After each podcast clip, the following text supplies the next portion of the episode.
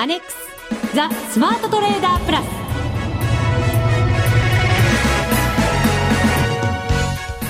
こんにちは内田まさです。この時間はザ・スマートトレーダープラスをお送りしていきます。まずはふくふくコンビにご登場いただきましょう。国際テクニカルアナリスト福永博之さん。こんにちは。よろしくお願いします。よろしくお願いします。そしてマネックス証券の福島正さんです、はい、こんにちは。よろしくお願いします。よろしくお願いいたします。今日はディレクターからの指示でちょっと難しいお題でスタートですよ、はい、難しい。はい、はい。えー、菅民主党政権、ええ、非常に批判も強まってまいりました、はい、いよいよ増税かというところなんですけれど。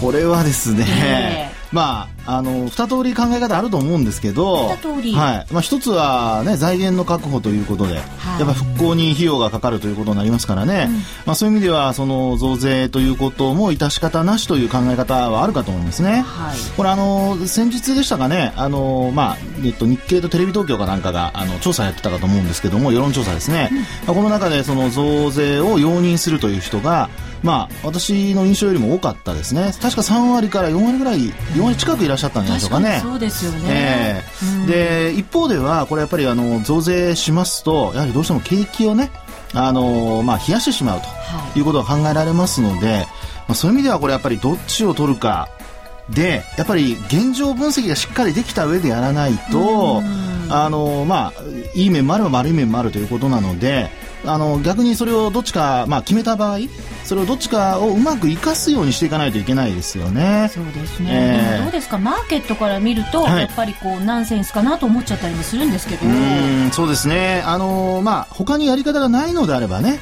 あのこういったやり方も増税というのも一つの方法論だとは思うんですけども、はい、確かにマーケットから考えますと、まあ、今製造業がねあの辛い立場あの厳しい環境の中にあってあの増税をしてしまうとなりますと、まあ、税のかけ方にもよるんでしょうけど、これやっぱりあの景気を冷やしてしまう。でなおかつその雇用がねまた失われるかもしれないと。まあ、最近はちょっと改善傾向にありますけどね、まあ、その辺がですねやはりあの総合的に見て判断しないといけないと思いますので、マーケットから見ると確かにこれはあの、まあ、点数つければ多分50点以下でしょうね。ちょっと柔らかめに言いましたけど、はい、まあ、今日は真面目にスマトレスタートしてみました、ね、こんな環境の中福島さんちょっと為替も難しい環境でしたね。そうですね、えー、なかなかそのアメリカの国債のあの引き下げ引き下げというか格下げ見通しの、はい。はい、引き下げあったりで少しねずっと円安傾向にあってあの買われていたところでああいったニュースがあったのでちょっと難しいあの1週間でしたね。そうですね、うん、今日はそのあたりもたっぷり解説をいただこうと思います、うん、よろしくお願いいたします。よろしくお願いします。それでは番組進めてまいりましょう。この番組を盛り上げていただくのはリスナーの皆様です。プラスになるトレーダーになるために必要なテクニック心構えなどを今日も身につけましょう。どうぞ最後まで番組にお付き合いください。この番組はマネックス証券の提供でお送りします。スマートトレーダー計画。よーいドンザ・スマートトレーダー計画、用意ドン。このコーナーでは、スマートなトレーダーになるためのノウハウ、実践テクニックについて教えていただきます。さて、先週の私に向けてのミッションは、えー、はい、キャンドル。キャンドルでした。で、売買せよ。福島さん、また難しいお題を出しますよね、本当ね。確かに原油も上がってましてね。はい。はい。私もだから原油に従えばいいのかな、なんて思いながら、原油と、あとはそのキャンドルを見比べながらトレードをしたわけなんですが、はい。うまくいかない。あら。やっぱり、喋り出しのトーンから、もうみんなには分かってしまったような。そうですよね。リスナーの方には多分もう、あの、気づいてくださってる方が多いかと思うんですけれど、先週のまずですね、4月14日の日に、はい、えー、チャレンジをしたんですね。ええ、で、チャート見ていて、こう、上に行きそうだなという感じでしたので、はい、えっ、ー、とですね、夜のこれも23時ぐらいだったと思うんですけれど、はい、86円24銭のところで、えー、100万通貨で買いで入りました。買いました、はい。はい、買いました。で、えっ、ー、と、あまりこう長くうん、持ちたくないなというのもありましたので、はい、えっ、ー、と、4時間後ぐらいにはもう手じまいまして、えっ、ー、と、30銭ぐらい上がったところだったんですね。ええ、86円54銭で、えー、4月の15日、まあ夜中ということになりますけれど、えっ、と、決済をいたしました。ここで30万円ぐらいのプラスで、はい、おお、まあまあなかなか最初はうまくいったじゃないと思っていてですね。うんはい、いい出だし。そうなんですよ。はい、出だし。好調だよと思っていたところに、もう一回ぐらいやっぱりやりたいよね、と 欲を出しまして、はい、はい。何回もね、やっぱりチャレンジした方が勉強になりますので、えー、はい。4月の20日、昨日ですね、えー、買いでまた入ったんですね。これあの、ボリンジャーバンドで私大好きなので見てたんですけれど、はい、バンドウォークって言って上のこうボリンジャーバンドずっとそうです、そうです。はい。駆け上がっていくような感じの、勢いのある感じに私には見えたんですが、ええ、これ上がりきってたんですね。86円98銭で100万通貨買いで入ったんですが、はい、その後なんかこう、ギリシャがもしかしたらデフォルトになるんじゃないかとか、そんなようないろんなこう、お思惑みたいなものもあり、はい、ガンとこう下がってしまったんですね。その時には一応あのロスカットラインも入れてはあったんですけれど、ええ、そこには届かず、うん、まあ、あの、今も保有中ということになります。現在のですね、一応その、えー、キャンドルと円のペアの、はい、えー、水準ですけれど、86円60銭ぐらいですから、はい大体そうですね。6円60銭。はい。えー、買い値が86円98銭ですから。はい。40万円ぐらいマイナスっていうことですね。若干マイナスですね。はい。マイナス。ですから、トータルすると10万円ぐらいのマイナスということに、えー、今のところなってます。はい。はい。あのー、ですね、もう、あの、今回のトレード非常にシンプルなので、はい、あの、1回目、2回目、それからあと3回目の、まあ、買いといういうところでしょうかね。はい、あの、2回目はこれ返済ということになりますからね、買いと売りということなんですけども、あのー、これ、内田さんが見ているそのボリンジャーバンドで、これやっぱりあの、一般の方も陥りやすいところが、実は今回、あの、まあ、えー、一つ失敗、まあ、失敗とまでは言えないものの、はい、えー、なんとなくうまくいかなかったなというところにつながっている部分があるんですね。はい、で、どういうことかと言いますと、1回目の買いと2回目の返済のところですね。えー、これあの、ボリンジャーバンド見ていただきますと、どんな形をしているでしょうか？ボリンジャーバンドを見ると、平行なそうです。素晴らしい。うん、その通り。うん、えー、これ特にですね、あの、買いから入りましたよね。で、あの、これまあもちろん結果論ということにはなるんですけれども、一旦そのボリンジャーバンドがですね、えー、朝の7時から9時までの、夜の9時まで。はい。これずっとあの、下向きだったものが、内田さんがそのトレードを始めた頃から横ばいに転じてるんですよね。はい。で、あの、ボリンジャーバンドの強みというのは、こういうあの横ばいのトレンドの時、こういう時にあの非常にあのレンジでの、えー、マイナス、例えば2シグマに近づいたら買って、うん、えー、あるいはマイナス、えー、2シグマ割り込んだら買って、横ばいの時ですよ。ラインが横ばいで割り込んだら買って、で、あのー、横ばいのプラス2シグマに近づいたら売る。あるいは、あの、超えたら売る。ボックス相場での攻め方。そうです。うん、それが一番、あの、いい攻め方というか、あの、まあ、有効になってくるわけですね。売買のタイミングが。はい、で、内田さん今回、あの、1回目はそういう中で、まあ、あの、途中で売却をしているわけですね。はい。プラスの2シグマに届く前に、一旦売ってると。寝る前に、手締まっちゃいました。これはもうね、あのー、まあ、美容の大敵ですからね、あのー、寝不足はね。雲ができちゃいますからね。はい。はい、ということで、まあ、あの、安心して、えー、まあ、あの、見てられる時間の間だけトレードをしたということであれば、これで OK だと思います。そうですね。はい、おかげさまで爆睡いたしました。ああ、よかったですね、はい、気持ちもよくということですね。そうですね。で、2回目なんですけど、えー、あの、おじさんさっきの話にありましたように、このバンドウォーク、ということで、上向きのこのボリンジャーバンド、これ全部の線一応上向きなんですよね。上向きなんですよ。はい、だからこれトレンド出てきたぞって勝手に勘違いしちゃったあのー、出てきたぞっていうところはいいんですけど、ええ、ただ乗り遅れちゃったっていうところがあるんですよね。完全にすでにトレンドは出ていたと。そうですね。で、はい。で、これをですね、あの、見分けるのに、はい、あの、どういうふうにすればいいかということで、まあ、今日、あの、あるチャートがありますよね。これ見てみますと、あの、今回組み合わせということで見ますとですね、MacD とストキャスティクスが2つ入ってます。はい、これ好きなんです私。はい。いつも出してるんですよね。で、あの、乗り遅れるか乗り遅れないかの判断をするときに一つ有効なのが、これはですね、ストキャスティクスと、はい、あの、えー、ボリンジャーバンドの組み合わせですね。で、ちょうどその86円98銭というところで買ってるタイミングを見ていただくとわかるんですけど、これ、ストキャスティクスって100%に近づいてですね、その後下に落ちてきてるところですよね。そうですね。はい。まさに。まさに売りのタイミング。はい。というところなんですよね。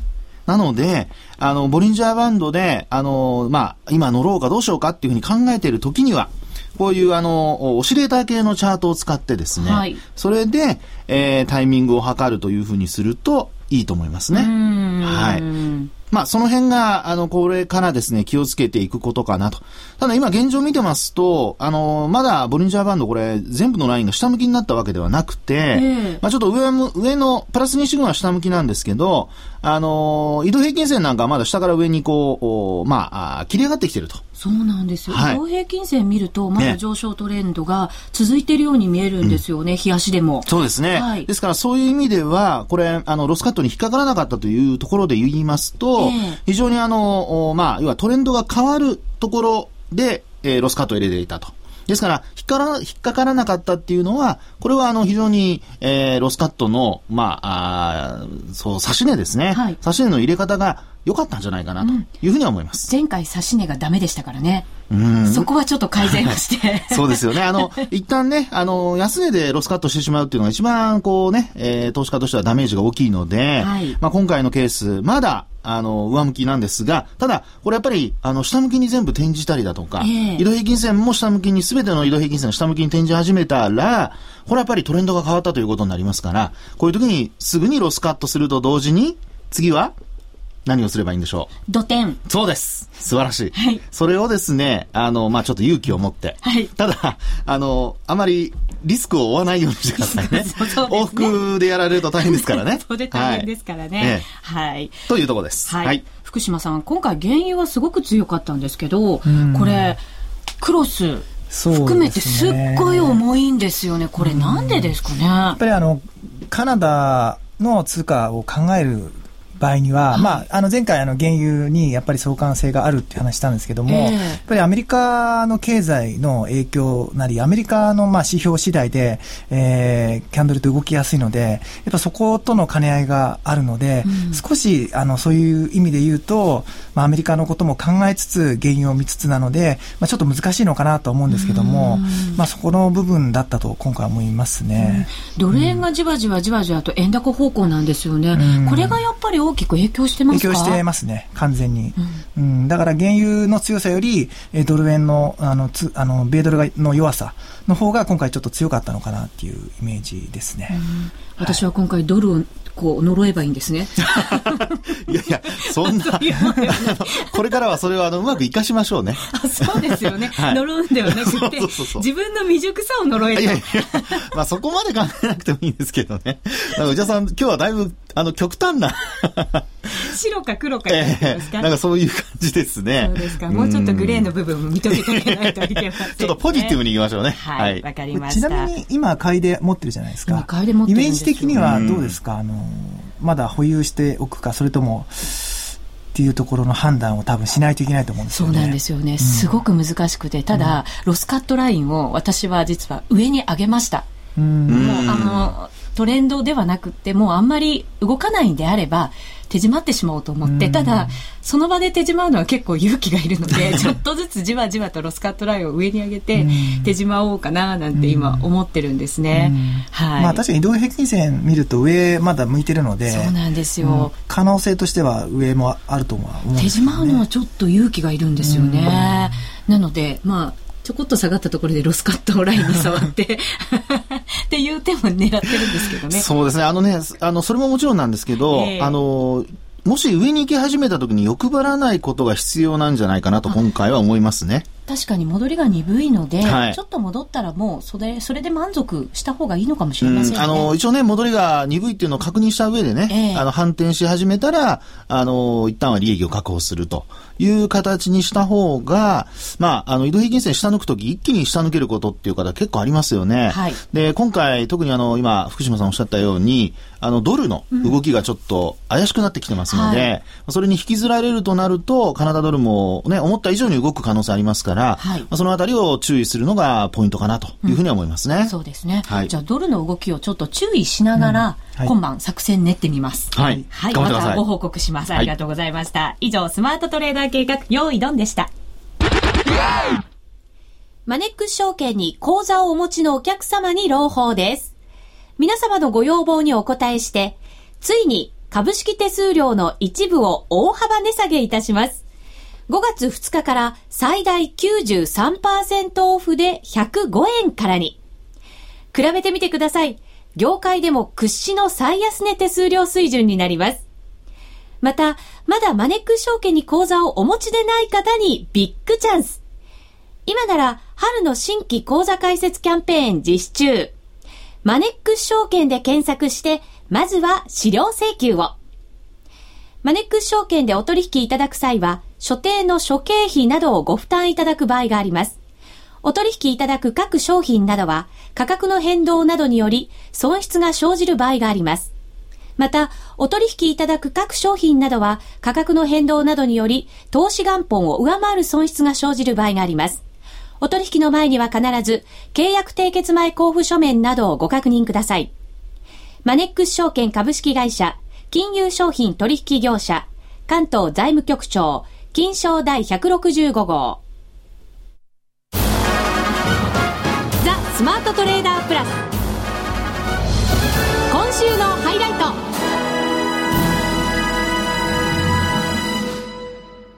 ザ・スマートトレーダープラス今週のハイライト。このコーナーでは全体相場について福永さんの見方をお話しいただきます。よろしくお願いいたします。はい、よろしくお願いします。えー、さて、先週はマネーが変調するんじゃないかってお話をいただきました。はい、世界的には、こう、金融引き締め傾向などが、はい、えー、新興国、またユーロを含めたところですよね。はい、で、ドルと円は未だ出口見えずといったところなんですよね。そうですね。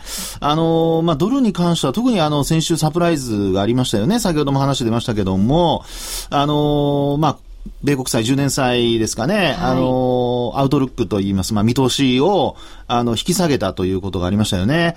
あの、通常ですと安定的というですね、見方で、まあ、トリプル A 格ですので、最上級の格付けというところですね。はい、これ、まあ、スタンダー、スタンダードプアーズの格付けになりますけども、で、これを、あの、安定的からネガティブに、ちょっと引き下げたと。はいいうことなんですよね。ただ、トリプル A はそのまま維持してますので、まあそういう意味では、また昨日の、あの、アップルなんかの決算を受けてですね、えー、米国株は持ち直したというところになってるかと思うんですよね。うんはい、ねただ、その、まあ、あこう、お金がですね、これまでは大体同じ方向に全部動いていたものがですね、あの、一気に今の、おまああ、国債の見通しの引き下げなんかで、例えば今日また80ドルなんか81円台をね、つけるような、動きになってますよね。はい、ですから、ちょっとですね、やっぱりこう、お金の流れという意味で言いますと、各商品の値段だとか動きがですね、ちぐはぐになってきていると。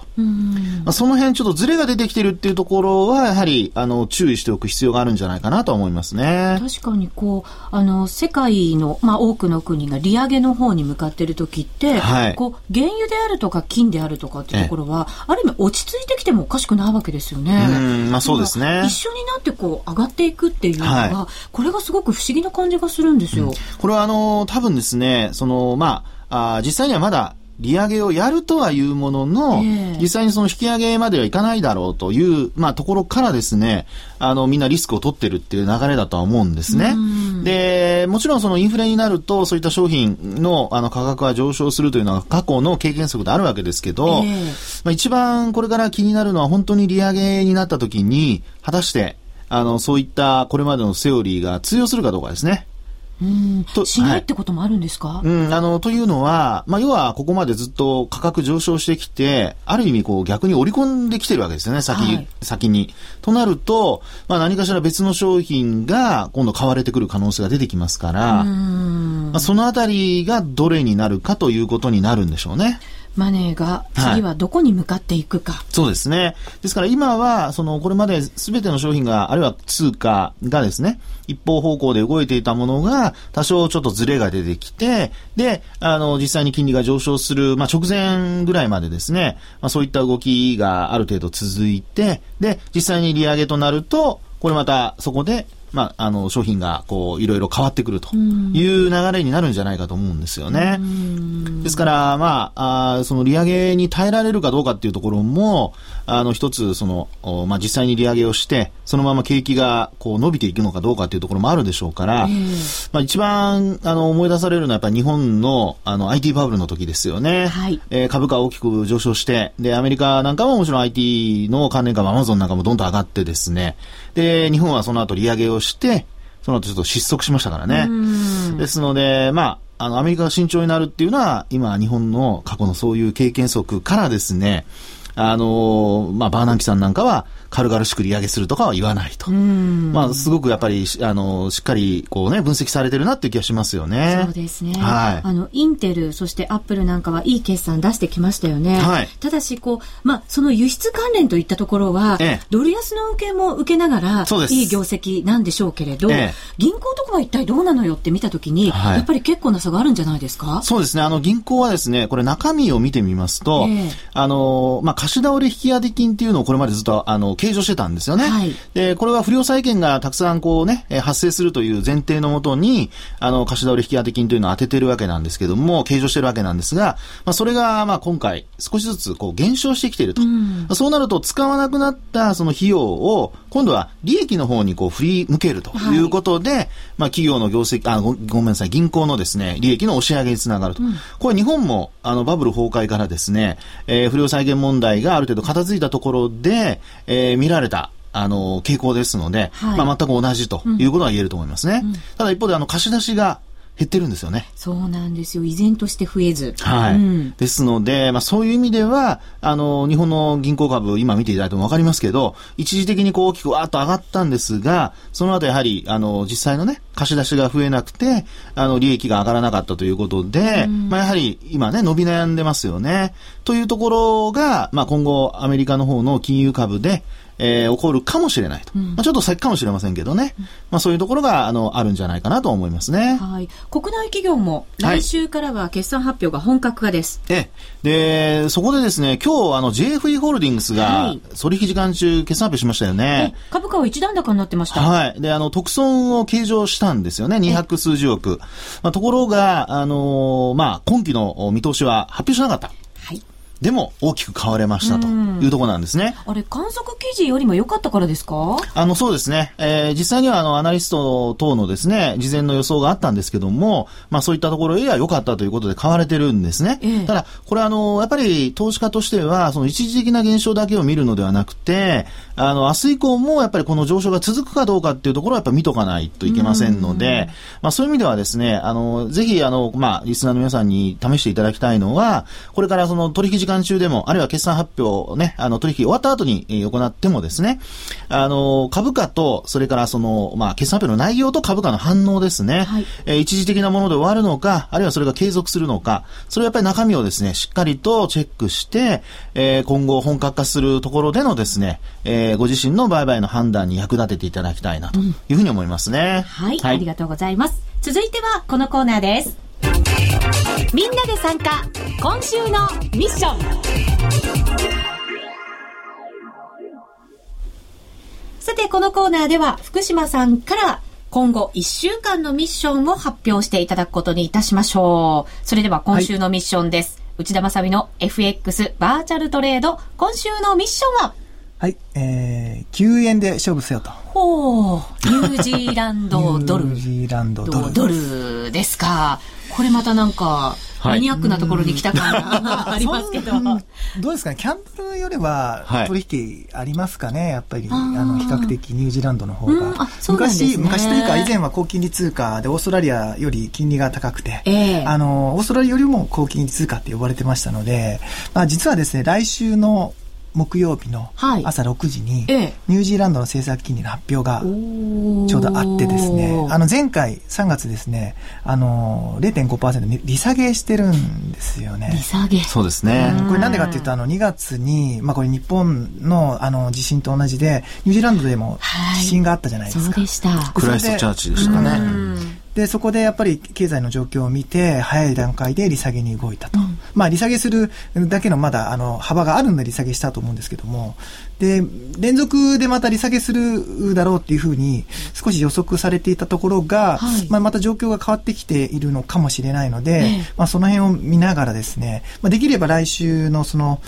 うん、政策金利発表の、まあ、前後ぐらいでやってみるっていうのも、はいえー、いいのかなとは思っております。難しいですね。連続利下げがあるのかだ、ないのかっていうところも、うん。はい、またそれもどれぐらい織り込まれてるのかっていうところも、しっかり考えていかなきゃいけませんね。そうですね。まあ、現状は、あの、だいぶ膠着感強めてますからね、うんそうなんですよ。ちょっとなんだか、どっちから入るにしてもちょっと怖い感じが。まあ、もし内田さんがどっちかにブレイクするとなれば、えー、まあ、あの、注文方法ですよね。それをいろいろ駆使して。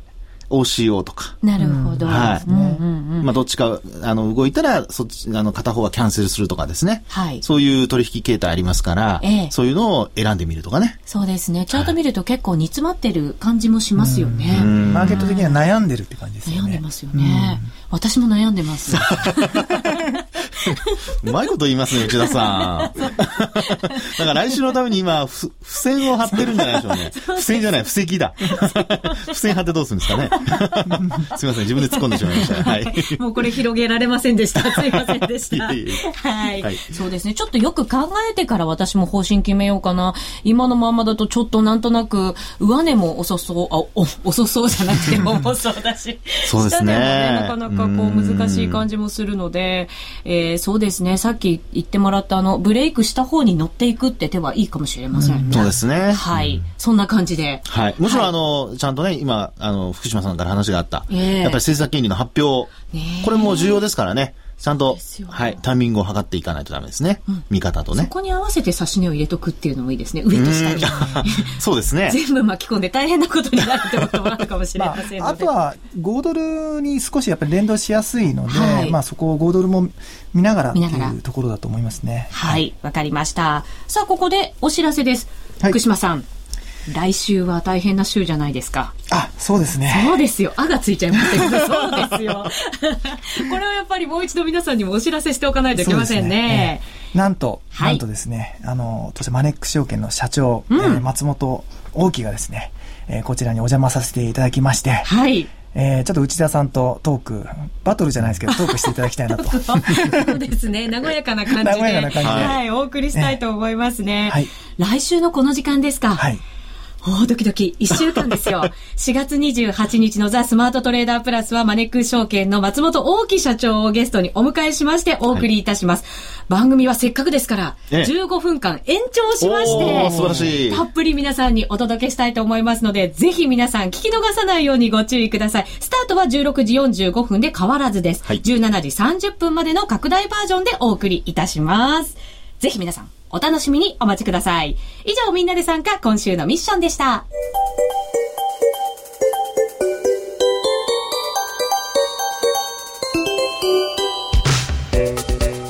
さて、あっという間にお別れのお時間が近づいてきました。セミナーがあるそうですね。そうなんですよ。なんとなんと。えー、水曜日ですね。あのプレスリリースしているんですけども、はい、えー、マネックス全国投資セミナーをまた今年度開催することになりまして、はい、来月の5月から、えーまあ、来年の3月にかけて月1回ペースで11箇所、回ります。縦断していくんですね。縦断ではなく上から行くわけじゃないですけど結構こう飛び飛びで 行ったり下行ったりなんですけどもあのホームページにあの詳細出ておりますのでで5月はあの金沢から、ね、うん、スタートします、うん、で最後は熊本でおしまいです。そうなんですね、はい、楽しみですね、はい、ぜひ皆さんマネックス証券のホームページでご覧いただいて、えー、足を運んでいただければと思います。福島さんに声かけてくださいね。よろしくお願いします。ということでここまでのお相手は福島正と福永博之と内田まさでお送りしました。それでは皆さんまた来週。この番組はマネックス証券の提供でお送りしました。